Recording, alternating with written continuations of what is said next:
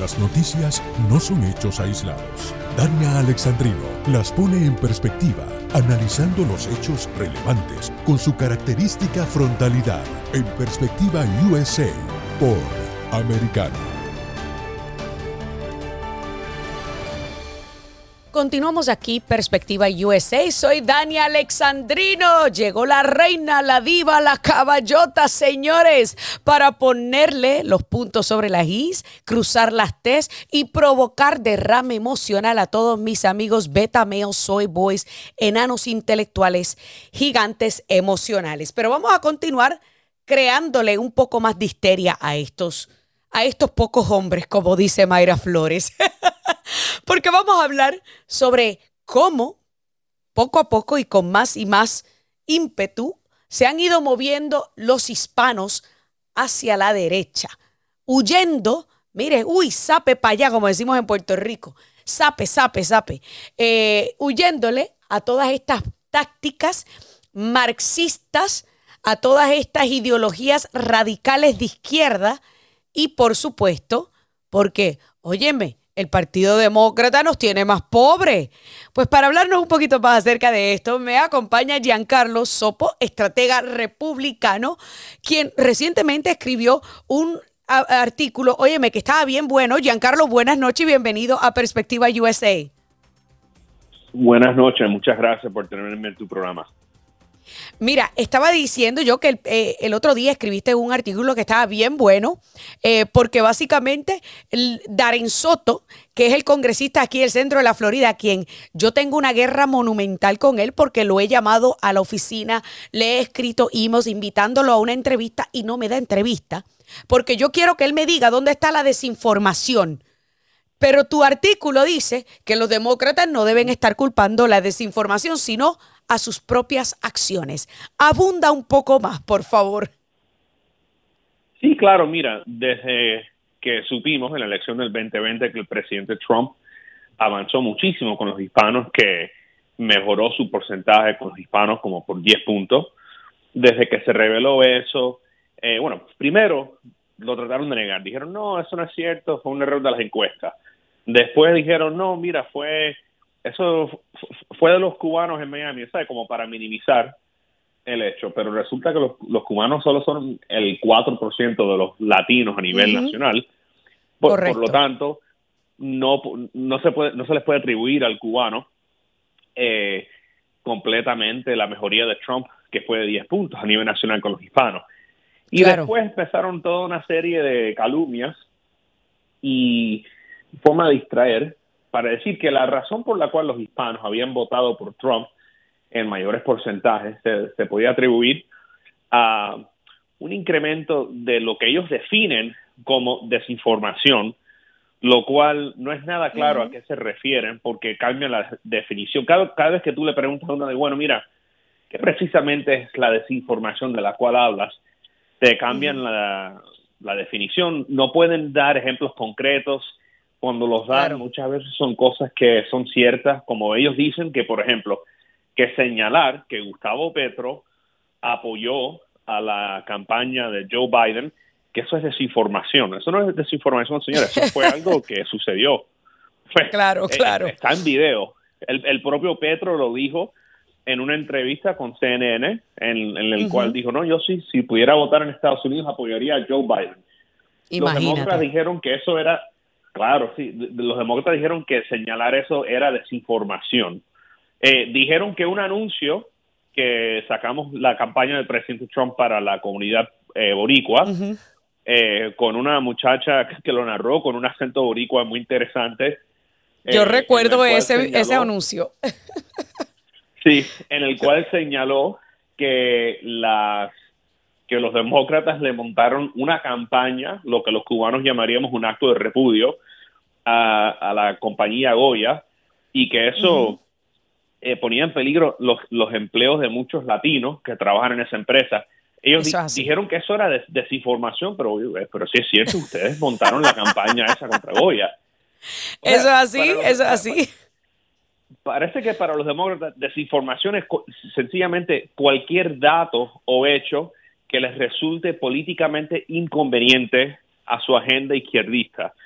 Ahora, yo lo que hice fue que estudié eh, los reclamos de ellos y las acusaciones de desinformación y dije, bueno, vamos a analizar, vamos a, vamos a tomar, porque así a mí siempre me gusta tomar el argumento de mi oponente en serio y estudiarlo. Claro. bueno, déjame, déjame analizar este argumento. No tiene ningún sentido nada lo que dicen. es, una incoherencia total. Como, ¿Cómo es que van a decir como que, por ejemplo, los ejemplos de, desinformación que dan son que si la lo que dicen en Radio Mambí en Miami, pero señores, el mayor movimiento el mayor giro hacia la derecha eh, que, que, estamos viendo en el país entre los hispanos está en Texas. Sí, ni siquiera está en, eso así. Ni siquiera está en la Florida. Estamos hablando de mexicanos que, viven en la frontera. Las eh, los 50 mil watts de, de Radio Mambí son muy famosos, pero, pero no llegan hasta Texas. Eso, eh, tiene razón, tiene razón en esa. Óyeme, y tampoco llegan al centro de la Florida y en el centro de la Florida, en el corredor de la I-4, vimos un aumento dramático en apoyo a Donald Trump por parte de los puertorriqueños. Radio Mambí tampoco se escucha allí. Radio Mambí, los, los boricos no escuchan Radio Mambí, con todo respeto, con, con Ninoca y nuestros amigos en, Miami, pero Radio, Radio Mambí es una estación principalmente escuchada por cubanos.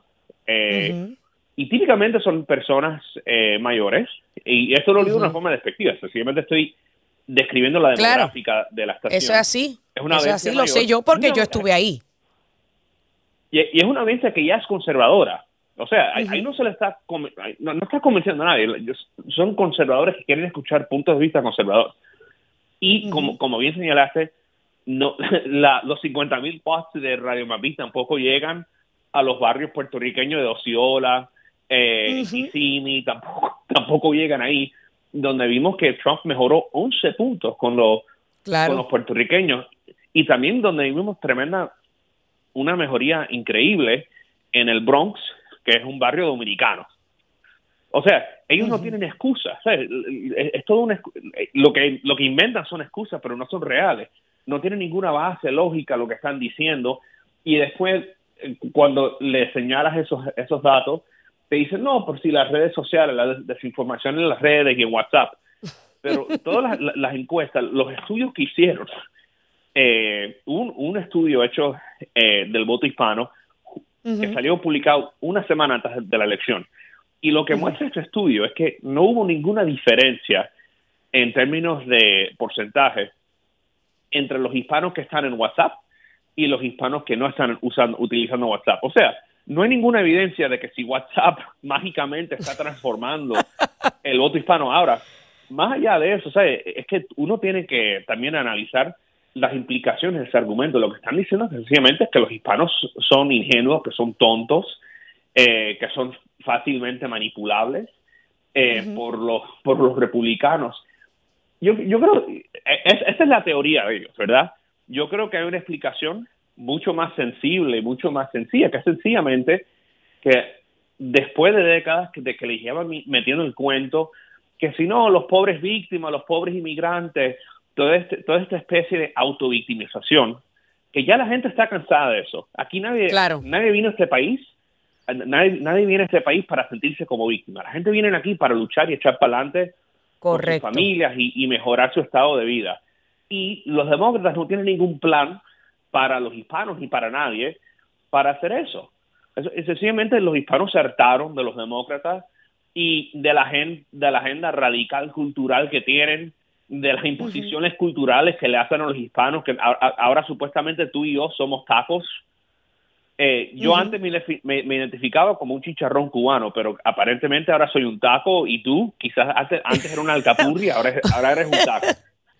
Un taco, un taco, sí. Ellos, para ellos, los, hispanos no tenemos ninguna otra identidad que no sea comida. Es realmente una falta de respeto porque para ellos ese, eh, hasta ese punto pueden ellos pensar y analizar lo que conlleva la cultura latina, es la gastronomía, que claro, podemos disfrutar de la gastronomía latinoamericana, hispanoamericana toda la vida porque es riquísima, ¿verdad? Pero eh, nosotros somos mucho más que eso. Y, y, es una falta de respeto, y yo siempre le he dicho, Pero otra cosa que, que, muchos demócratas como que no entienden es, es que están desconectados, no solamente porque pues se creen que, los hispanos somos estúpidos, que necesitamos que ellos nos digan cómo pensar, cómo, eh, qué decir, cómo hacer las cosas. Lo que no se están dando cuenta es que los hispanos están despertando y están reconociendo que nuestros principios y nuestros valores están mucho más eh, asimilados a lo que es los principios y valores conservadores, porque por ejemplo somos aspiracionales.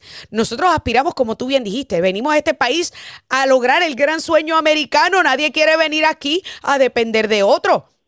Y también nosotros... Ni, para sentirse de, que Jorge Ramos se sienta ahí en la televisión todas las noches a decirle, no, tu pobre víctima, inmigrante, claro. Eh, víctima del racismo. Nadie, nadie viene aquí para meterse ese cuento, porque todos sabemos que eso es un cuento, porque lo que, se, lo que se ve clarísimo en, los datos económicos es que en, la última década los hispanos fueron el grupo donde hubo mayor progreso económico en este país. O sea, millones de latinos salieron de la pobreza. La pobreza entre los latinos se redujo un 40% de la mm. economía, si tú comparas la economía de Obama con la economía de Trump, hubo una mejoría de 40% en la pobreza. Los, los latinos, y eso no fue porque nos regalaron cosas, no, eso fue, eh, como, como decimos los cubanos, partiéndonos el lomo y, y luchando duro y echando para adelante con la familia y haciendo sacrificios, no dependiendo del gobierno ni, ni ningún cuento que si los pobres inmigrantes, oye, yo tengo mucha simpatía por los inmigrantes, yo, yo soy hijo de inmigrantes,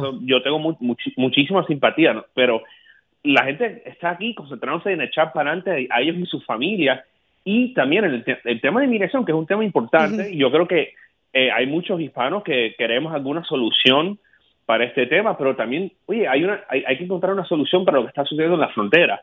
Nadie quiere una frontera descontrolada. Y es muy fácil cuando uno es un ricachón así, como un tipo como Jorge Ramos o alguno de estos eh, otros periodistas del New York Times y de MSNBC que viven en, sus barrios de lujo en Nueva York. Correcto. Eh, Desde su caballo blanco. Exigir fronteras abiertas cuando no te afectan desde su caballo blanco de la moralidad mientras viven tras eh, una en dentro de una casa rodeada de seguridad y en ocasiones hasta de una verja o un muro. Óyeme, Giancarlo, me está diciendo el productor ya que se nos acabó el tiempo porque cuando uno está con tanta información el tiempo se va volando.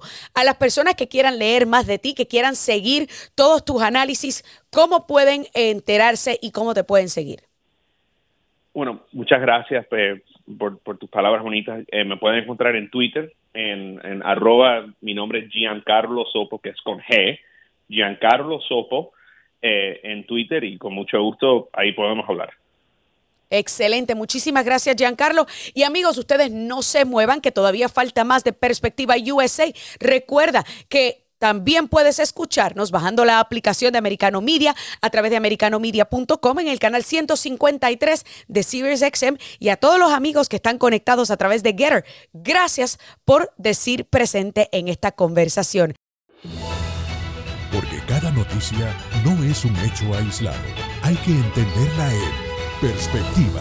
Escucha nuestra próxima edición de Perspectiva USA con Dania Alexandrino de lunes a viernes, 6 p.m. este, 5 centro, 3 pacífico.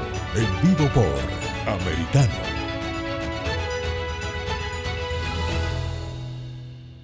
This podcast is a part of the C Suite Radio Network. For more top business podcasts, visit c-suiteradio.com.